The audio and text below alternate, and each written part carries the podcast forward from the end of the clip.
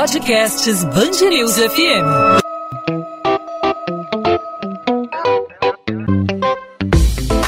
Dois às 20, com Maurício Bastos e Luana Bernardes. Oferecimento Amoedo, sua casa completa. Precisou da Amoedo? Pode contar. O Rio de Janeiro volta a apresentar alta no número de mortes e de contaminações por coronavírus. Desde a semana passada, a Fiocruz alerta que alguns estados, como o Rio, já dão sinais do início da segunda onda da doença, algo que a gente já esperava, né, Maurício? Pois é, e os cientistas já vêm falando, os especialistas no assunto vêm se manifestando a respeito dessa possibilidade e o aumento no número de óbitos que foi registrado no sábado passado representa um crescimento de 18% em relação a duas semanas, o que a princípio indicaria um cenário de aumento no contágio da Covid-19 no Rio. A média móvel no estado passa a ser de 3.010 casos e 127 mortes por dia, Luana. Essa tendência de alta não ocorria desde o dia 4 de junho. Nesses 51 dias, as estatísticas fluminenses variavam entre estabilidade e queda, mas na maior parte do tempo houve redução na média de óbitos. A Secretaria de Saúde explica que os novos registros não ocorrem necessariamente nas últimas 24 horas, já que há um certo atraso na divulgação dos resultados dos exames por parte dos municípios. E a pergunta que nós fazemos é a seguinte: o que esperar da segunda onda de Covid-19 no Rio de Janeiro? Para responder esse questionamento, hoje nós conversamos com o sanitarista da Fiocruz, Cristóvão Barcelos. Cristóvão, seja bem-vindo ao podcast 2 às 20, tudo bem? Muito obrigado pela oportunidade de, de, de falar e um pouco conversar com vocês aí. Parabéns pelo trabalho de vocês. Obrigada, Cristóvão. O questionamento é como que vai ser aí essa possível segunda onda de coronavírus? O prefeito do Rio, Marcelo Crivella, já disse que essa onda de contágio não vai ser tão grande quanto a primeira onda, mas já é possível afirmar isso? Dá para ter essa previsão de que pelo menos não vai ser tão grande quanto o primeiro impacto que nós sentimos? É, olha, o, o, Rio de Janeiro realmente apresentou nos últimos dias um, um aumento muito grande de, do número de casos. É, alguns, algumas pessoas que trabalham em Secretaria de Saúde alegam que houve um represamento dos dados nos últimos dias e que foram digitados e entraram no sistema há pouco tempo, então causou esse, esse rápido aumento do número de casos. É, a gente lembra sempre na, na Fiocruz que a gente não, não, não pode acompanhar uma pandemia só pelo número de casos, porque ele é, ele é muito, esse valor ele é muito sensível ao próprio sistema de informação, se está sendo digitado ou não, com atraso ou não, os dados e a qualidade dos dados. Além disso, ele é sensível ao teste, quantos testes estão sendo aplicados e tudo. Então a gente precisa prestar atenção não só no número de casos, mas também no número de óbitos, também nos atendimentos é, que são feitos em, em unidades de saúde, centros de saúde, nas UPAs, é, e nos hospitais, na, na, na, na, ocupação de leitos. Então, gente, nós, nós, vínhamos, aparentemente, no Rio de Janeiro, com uma tendência de diminuição do número de casos e de óbitos e de internações. As três coisas mais ou menos simultâneas. É, e agora se, se, vê um aumento do número de casos. Mesmo com, com, se a gente admitir esse atraso das notificações, ah, existe, um, parece que existe uma tendência de reversão da, da, da, da queda que a gente estava percebendo. E a gente vai, só vai ver isso quando a gente complementar isso com outros dados. Mas, de qualquer jeito, é importante sempre lembrar que existe uma defasagem muito grande entre as pessoas se exporem, irem para a rua, e, e, e, algumas vezes de uma maneira desnecessária, sem usar máscara, sem a proteção adequada, depois de algumas semanas, ou uma ou duas semanas, podem adoecer e ficar graves. De, essas, alguns desses doentes graves vão ser notificados, vão fazer exame, outros não, e alguns vão ser internados. Então, existe uma defasagem de quase um mês entre o, a, esse processo de, de liberação, de flexibilização da, das medidas de isolamento e o óbito e a internação. Nós temos que estar muito atentos ao que vai acontecer nas próximas semanas agora, porque houve um processo muito rápido de flexibilização. É, as imagens que a gente tem das pessoas se expondo é, sem, em condições de risco, em lugares com, com muita aglomeração, é, e, e, e, sem muito controle, isso pode se refletir daqui a uma semana com, com aumento de número de casos e daqui a duas, três semanas com aumento do número de óbitos.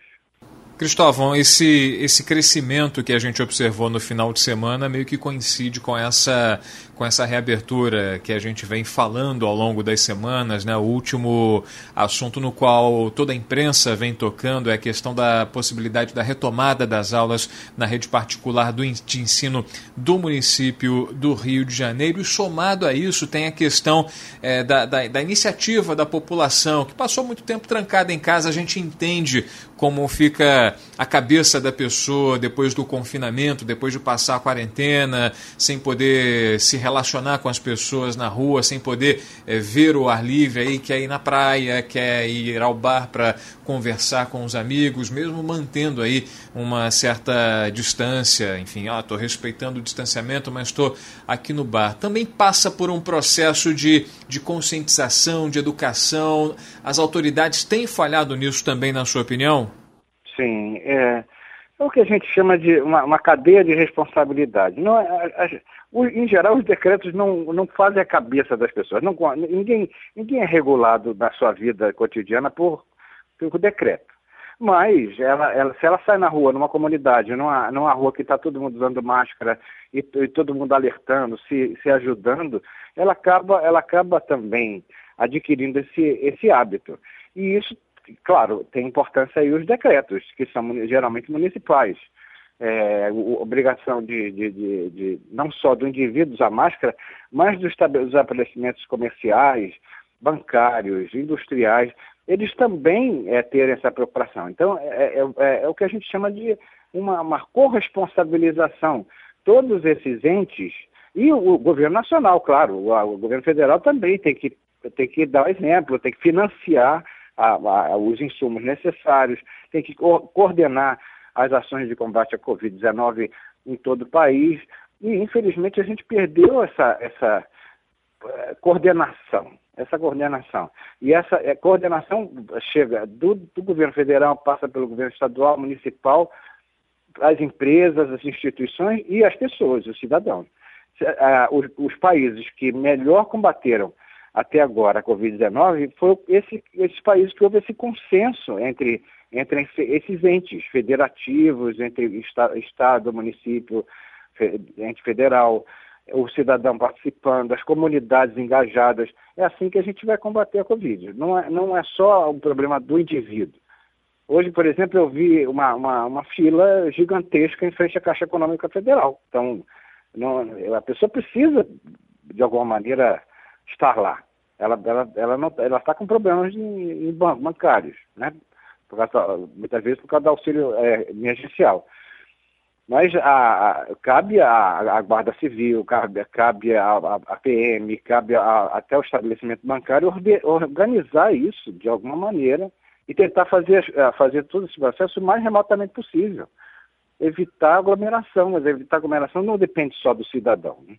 Nós estamos conversando com o sanitarista da Fiocruz, Cristóvão Barcelos, que está comentando aí essa possível segunda onda é, de contaminação do coronavírus aqui no Rio de Janeiro. Cristóvão, você falou sobre a questão da flexibilização, né? Que nós tivemos uma flexibilização muito rápida. A prefeitura foi anunciando é, diversas antecipações de fases da flexibilização, mas em um primeiro momento o número de casos ficou estável, né, e até com uma tendência de queda, porque agora esses números estão em elevação aqui no Rio de Janeiro. Existe uma explicação aí é, porque da demora para esses números voltarem a crescer, já que a flexibilização está acontecendo aí desde o Dia dos Namorados?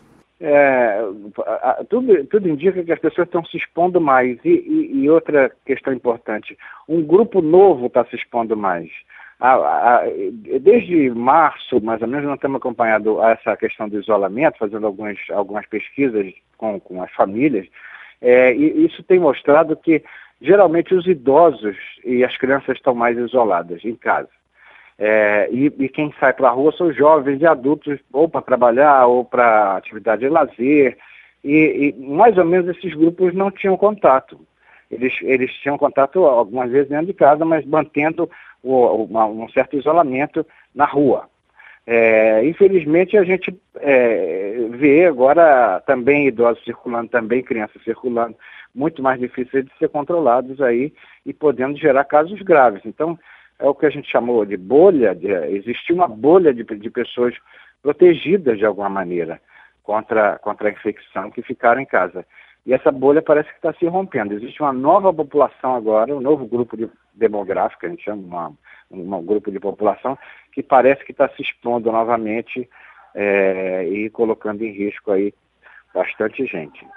Além dessa reabertura, né, Cristóvão, parece que as pessoas se sentem mais encorajadas com a flexibilização. Ah, não aconteceu com a, com a minha família, não aconteceu comigo, não aconteceu com ninguém por perto de mim. E se a prefeitura está dizendo que não tem mais, que, a, que o índice de ocupação nas UTIs diminuiu, que o índice de mortes, que o índice de casos confirmados diminuiu, então é, significa que o risco já passou. De alguma forma, é, a publicização dessa dessa distensão aí por parte de prefeitura, de governo do estado, é, de certa forma é, pode ter um efeito negativo é, é para a população nesse, nesse aspecto de relaxar geral, não só relaxar para abrir comércio, mas relaxar individualmente no aspecto psicológico, né, da pessoa se sentir é, disposta, mais disposta a ir para a rua. Né?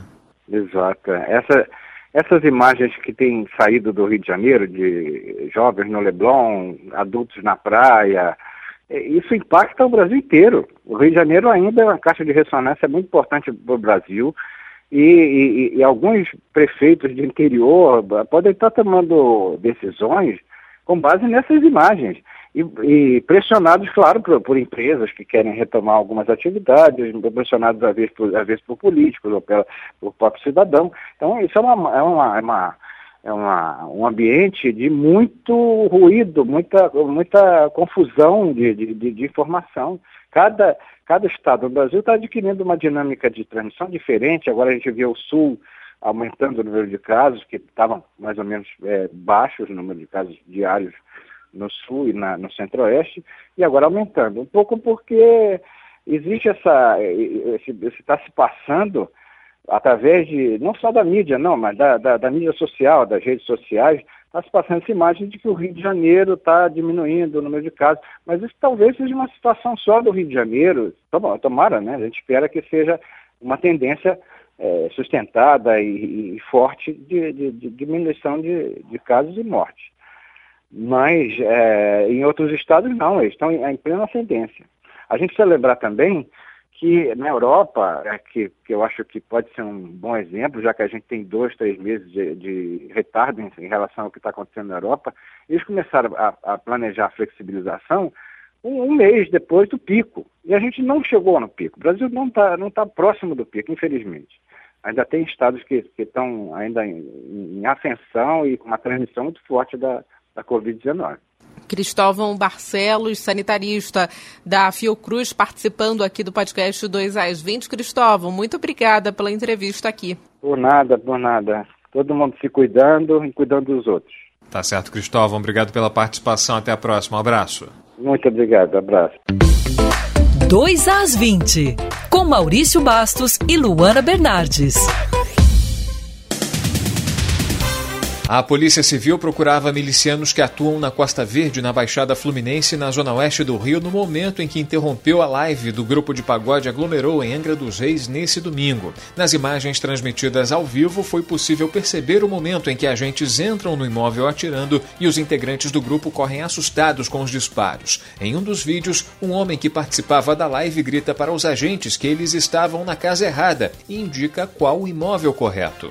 As milícias que atuam na Baixada Fluminense ultrapassaram o tráfico de drogas e já respondem pela maioria dos assassinatos ocorridos na região. O levantamento da Delegacia de Homicídios da Baixada mostra que no primeiro semestre de 2020, milicianos foram responsáveis por 27% de mortes e traficantes 22%. O setor hoteleiro do Rio deve perder mais de 50% da receita com as possíveis mudanças na tradicional festa de Réveillon na areia da praia de Copacabana na Zona Sul anunciadas pela Rio Tour por conta da pandemia. A estimativa é da Associação de Hotéis do Estado do Rio. O vice-presidente da ABIH, José Domingo, afirma que as modificações devem afetar pelo menos um milhão de profissionais envolvidos na festa. Nos próximos dias, a Prefeitura deve receber novos modelos para a festa da virada de 2020 para 2021.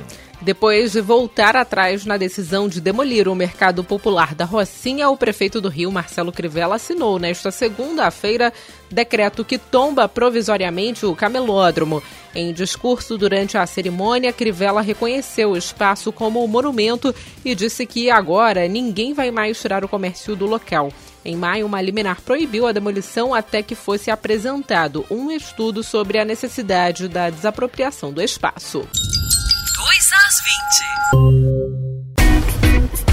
Ponto final no 2 às 20. O 2 às 20 é a Band News FM em formato podcast com os principais destaques do Rio de Janeiro, as notícias da nossa cidade e do nosso estado, sempre de segunda a sexta, a partir das 8 da noite, nos principais aplicativos de streaming de áudio, no seu celular, vai lá no seu aplicativo favorito de podcast ou no site bandnewsfmrio.com.br. A gente abriu a semana falando sobre a possível segunda onda da Covid-19 no Rio de Janeiro e tentando descobrir o motivo da elevação de casos verificada no último final de semana. A gente teve um novo crescimento é, de confirmações da Covid-19 no estado do Rio de Janeiro. É algo que certamente preocupa as autoridades, todo mundo de olhos bem abertos com essa possibilidade aí de uma nova onda e todos têm que trabalhar e todos têm que fazer a sua parte, né? As autoridades com suas políticas públicas e nós cidadãos temos que fazer a nossa parte tomando os cuidados devidos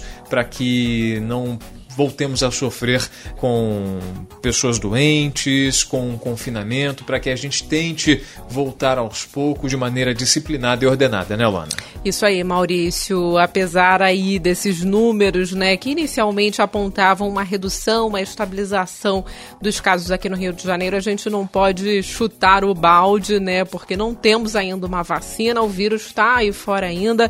Então, você deve continuar evitando aí aglomerações, evitar ficar saindo sem necessidade. A gente deve agir sempre com cautela, especialmente nesse momento em que os casos começaram a estabilizar aí, a ter uma redução no Rio de Janeiro, mas agora vem esse alerta que a gente já sabia que em algum momento ia acontecer dos casos voltando a subir. Podcast 2 às 20, sempre falando, atualizando, né, a situação do coronavírus aqui no Rio de Janeiro e a gente volta nesta terça-feira com mais uma edição aqui no podcast podcast 2 às 20, que fica disponível sempre de segunda a sexta-feira. No site bandnewsfmrio.com.br e nas principais plataformas de streaming. Atenção, hein? Não é hora de relaxar. Na terça-feira a gente se encontra. Tchau, tchau, Luana. Tchau, Maurício. Até lá.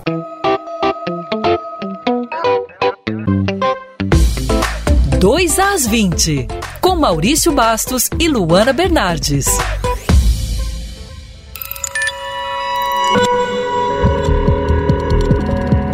Podcasts Bangerils FM.